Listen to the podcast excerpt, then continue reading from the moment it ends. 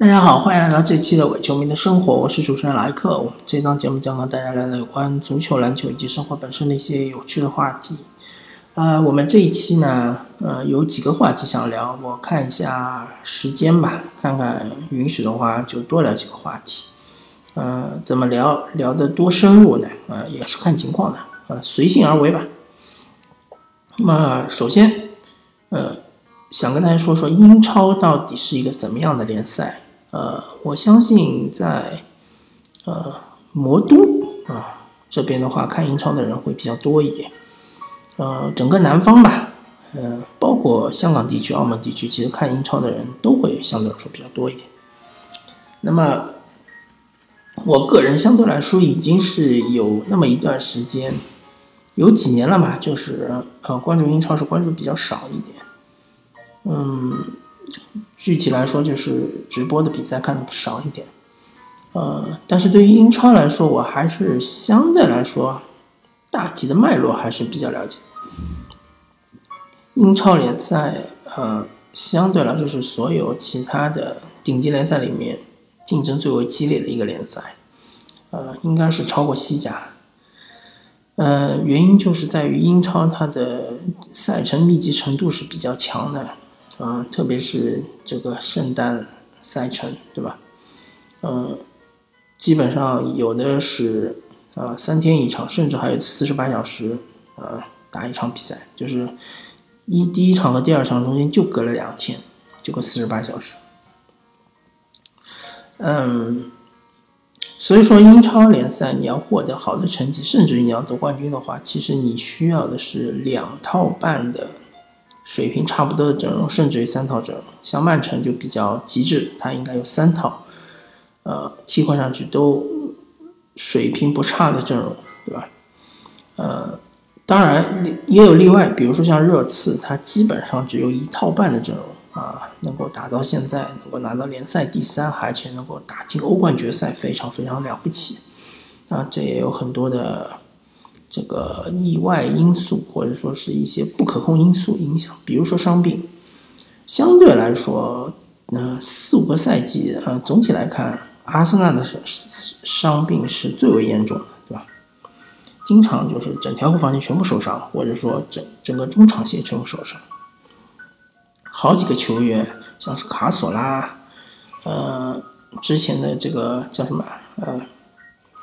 迪比亚，对吧？这样的球员都是长期躺在床上养伤的，包括拉姆塞啊，曾经也是断腿养伤很长一段时间。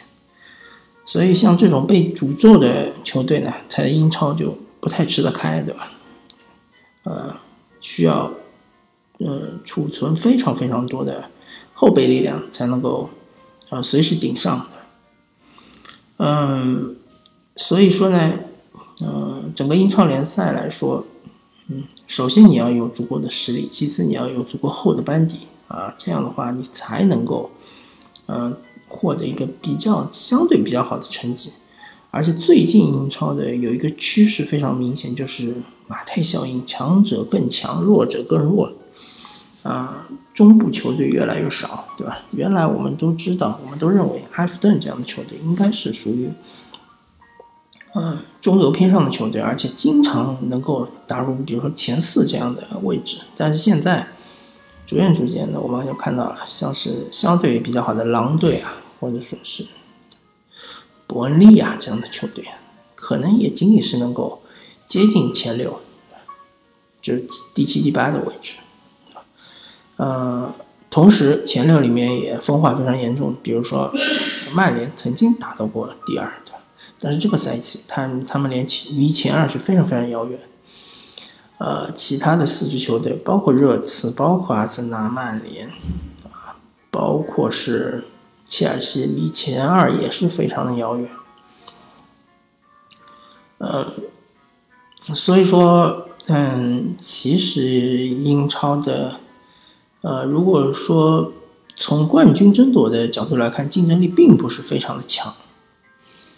嗯，从欧冠席位的争夺来说，相对竞争力是比较强一点的。呃，好吧，这就是我个人印象中的英超，和大家分享一下。然后我们聊两个啊，本赛季相对来说比较悲情的人物，一个是梅西，一个是啊哈登。啊，梅西是不是说的天才，对吧？啊，包括我这个不太喜欢梅西的球迷，我也不得不承认，梅西确实是最近二十年最最有天赋的球员。嗯，可能可以和他相提并媲美的，也就是罗纳尔多。我说罗纳尔是大罗纳尔多，而不是 C 罗。啊，C 罗的话，天赋肯定是没有梅西强，但是他相对来说他的。自控能力，他的对身体极限的这种挖掘能力是更强，对吧？但我啊，这个这期节目不聊 C 罗，我们就聊梅西。那么梅西他其实已经拿到了俱乐部能拿到所有的荣誉了，但是他的这个国家队的荣誉是确实非常的尴尬，对吧？同时他在俱乐部也收获了几次尴尬的逆转，比如说是这个呃罗马。啊，被罗马逆转，比如说这个赛季被利物浦逆转，都是在有梅西的情况下。啊，同时，比如说上一次是六比一主场逆转这个大巴黎，呃，也是在有内马尔，而且是内马尔主导下的一个逆转。就是说，大家可能通过这些印象会认为梅西这个球员他并没有很强的意志品质，并没有。呃，力挽狂澜的能力并没有这个镇住场子的这种，就是他并没有给给这支球队带来一种气质上的一种呃镇定的一种能力，对吧？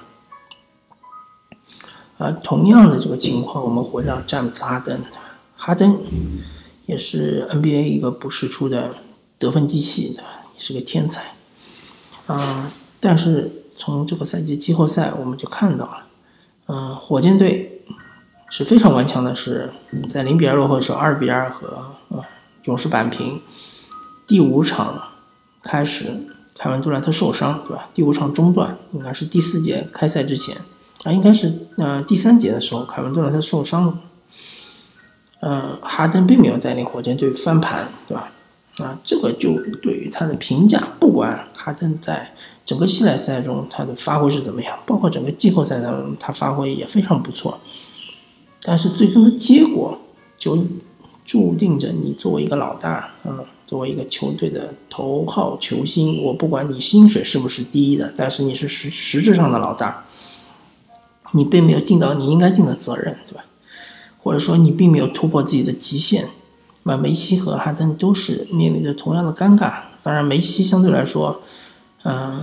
尴尬会好一点，因为他毕竟拿到了西甲冠军，而且有很大的概率能够拿到金球奖。当然，需要祈祷就是利物浦不要在欧冠决赛啊击败热刺，这样的话，范戴克会成为一个非常非常有力的竞争者。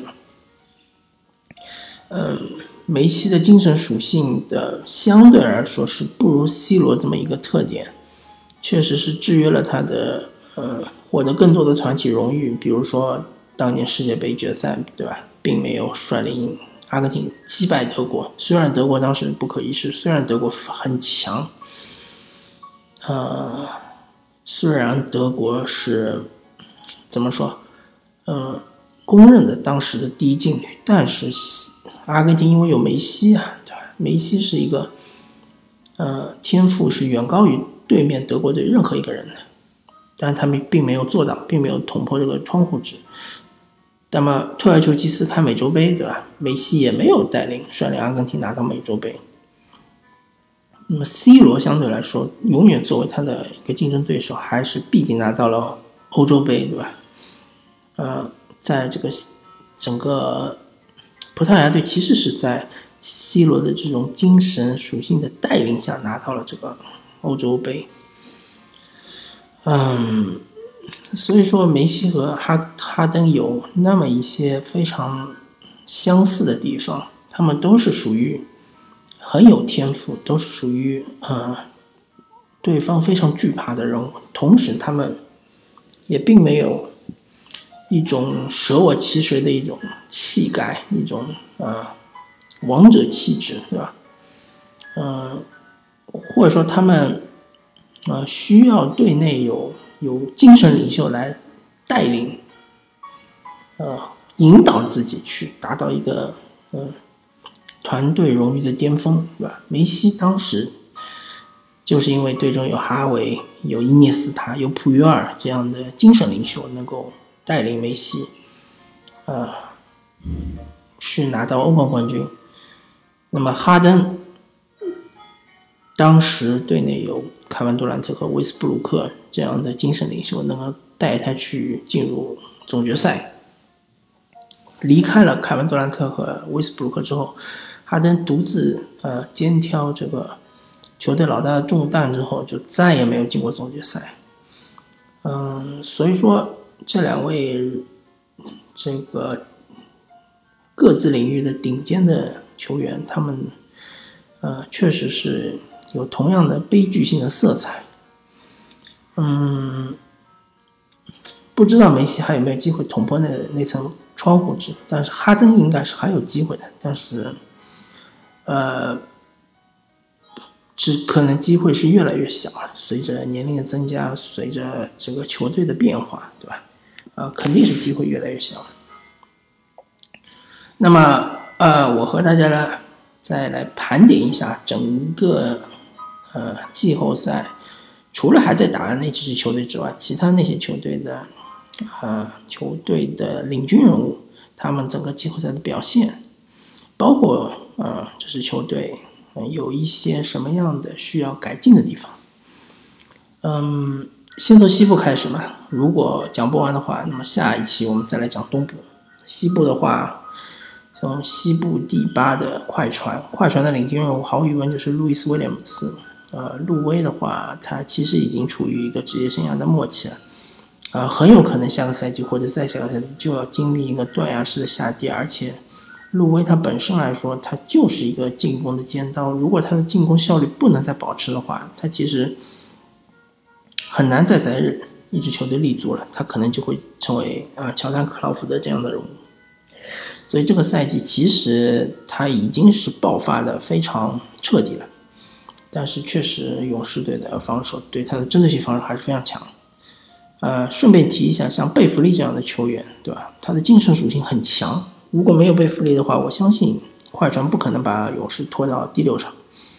但是他也有他的局限性，就是说他确实是个子太小，他只能防一号位和二号位，他很容易被挡拆给挡住，这没办法，而且他没有办法换防。